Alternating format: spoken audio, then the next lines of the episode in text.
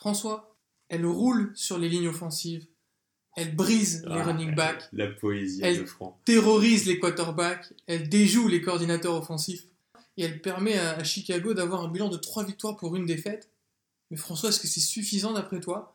Est-ce que cette défense est en mesure de les emmener en playoff dans la terrible NFC Écoute, euh, Marc, au risque de te décevoir, parce que vu le ton euh, poétique que tu as employé, euh, je, je ne doute pas de la réponse que tu vas me donner. Moi, je pense que, que c'est pas suffisant. Pourquoi? Parce que je crois pas en l'attaque des Bears, fondamentalement, ou plutôt, je crois pas en, en Mitchell Trubisky. Qui, on le rappelle, a lancé 6 touchdowns contre Tampa Bay, ce qui est un record dans l'ère Super Bowl pour les Bears. Ouais. Bon, je te fais un petit récapitulatif des matchs des, des, des Bears quand même, parce que c'est 3-1, ok, 3-1. Ils perdent contre les, les Packers 23-24. ok Avec un comeback fou fou d'Aaron Rodgers. Green Bay s'en sort mi- miraculeusement euh, grâce à Rodgers et grâce aussi au fait que Khalil Mack ne soit pas entraîné pendant toute l'intersaison et qu'il soit très court Il physiquement. avait qu'une mi-temps dans les jambes. Voilà, court physiquement et il n'arrive pas sur la seconde mi-temps. Mais c'est une, défaite qui risque de, de peser euh, très lourd en fin de saison, de mon point de vue. On en parlera plus tard, quand on regardera les calendriers. Je l'ai sous les yeux. Voilà. Deuxième euh, match, une victoire contre les Seahawks. Donc là, on a eu un Trubisky qui était hein, quand même limité en termes de, de, de performance offensive contre une équipe qui galère quand même. Les Seahawks, euh, ça galère. Alors, la, la Legion of Boom a disparu. Voilà. Défensivement, c'est plus ça. Donc, il a fait du euh, 5,9 yards par passe. Il a fait 2 TD et 2 interceptions pour 200 yards. C'est la défense qui gagne le match. Troisième match, chez les Cardinals, qui sont à 0-4 quand même, faut le dire, ils gagnent péniblement 16-14. Vrai. Ok Donc, gagner 16-14 contre une équipe à l'agonie, qui en défense, euh, c'est opération porte ouverte à chaque fois. Ça Alors- rassure pas Attends, attends, je finis, je finis. Non, mais c'est- je vais dans ton sens. Ensuite, une victoire 48-10 contre les Buccaneers ce week-end. Donc là, c'est la seule victoire vraiment complète, défense plus attaque. Donc là, notre ami Trubisky euh, fait son, son, comme on dit en, en- en anglais, sa coming out party. il fait 354 yards, il met 19 sur 26 euh, à la passe, euh, efficacité, 6 TD, voilà, la défense étouffe Fitzpatrick, puis elle étouffe James Winston, qui les aide bien en faisant des, des passes Voilà. de merde. Et on a un play call de qualité et de multiples joueurs touchés. Alors là, je vais aller dans ton sens. C'est que la défense des Bears, elle provoque beaucoup de pertes de balles. Contre Green Bay, elle a provoqué deux pertes de balles. Contre Seattle, elle a provoqué deux pertes de balles. Et contre Arizona, elle en a provoqué quatre. Ce qui est énorme. En revanche, comme tu l'as dit, dans chacun de ces matchs, il y avait un touchdown ou moins d'écart à chaque fois. Mm. C'est-à-dire que la défense, elle provoque des pertes de balles, mais l'attaque n'arrive pas à les convertir. Et c'est un peu la grosse différence avec les Jaguars l'an passé. Parce que les Jaguars l'an passé avaient une défense qui était monstrueuse, avec les Campbell, Ramsey, Jackson, etc. Bah, cette année aussi. hein. Ou cette année aussi, sauf qu'ils avaient, et comme cette année encore, un quarterback très mauvais, Blake Bortles. Mais l'an passé, ils ont réussi à faire 10-6 et à se qualifier en playoff. Et quand tu prends quelques matchs, euh, par exemple Pittsburgh, ils ont gagné 30 à 9, Houston 29-7, Baltimore 44-7.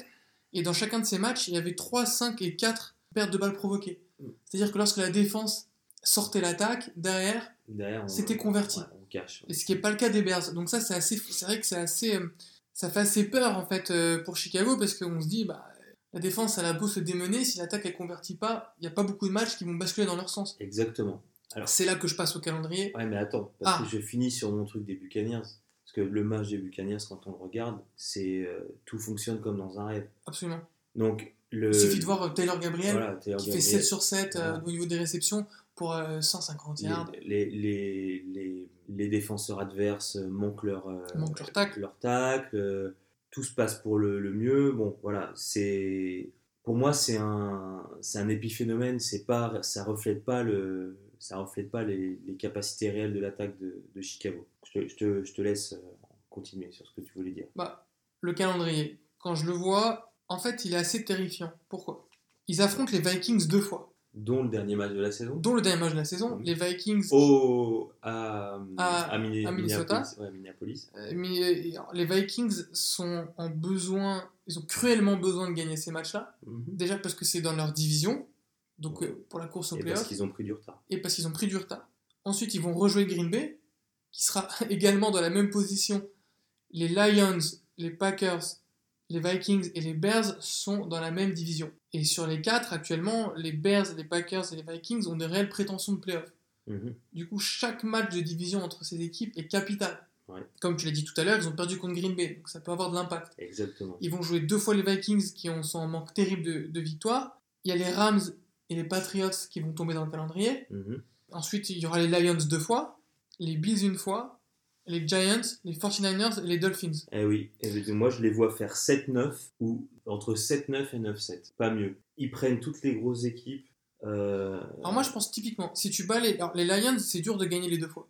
Ouais, Mais admettons, tu passes à, donc à 5 victoires. Les Bills 6, les 49ers 7, les Giants 8. Au mieux du mieux, tu as les Dolphins 9, ouais, mais c'est tout. mais ça t'emmène pas en playoff en fait. et, puis, et puis gagner à New York. euh, Ça te donnera c'est pas la wildcard de toute façon, parce que entre pas les. Mm. les Vikings, Green Bay, les Rams, euh, Voilà, et moi j'ai un autre, euh, j'ai un autre problème en fait. Mon problème c'est, c'est Trubisky parce que c'est quand même un mec pour lequel Chicago a, a vendu les meubles quand ils ont euh, ils l'ont drafté. Ils ont, ils ont sacrifié deux troisième tours et un quatrième tour pour monter dans la, dans la draft.